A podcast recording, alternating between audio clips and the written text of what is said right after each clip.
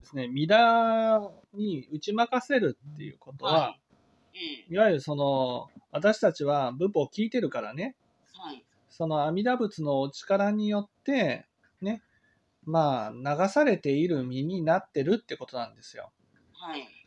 そう考えたらね、例えば自分の中で右にいてほしいとね、例えば、あー海星君には、あーうまくいってほしい、はい。仕事に行ってほしいし、仕事受かってほしいし、勉強もしてほしいと思ったとすると。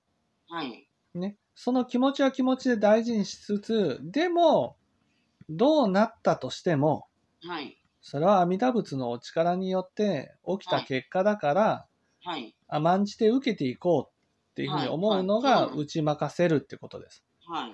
だから、あの、どうしても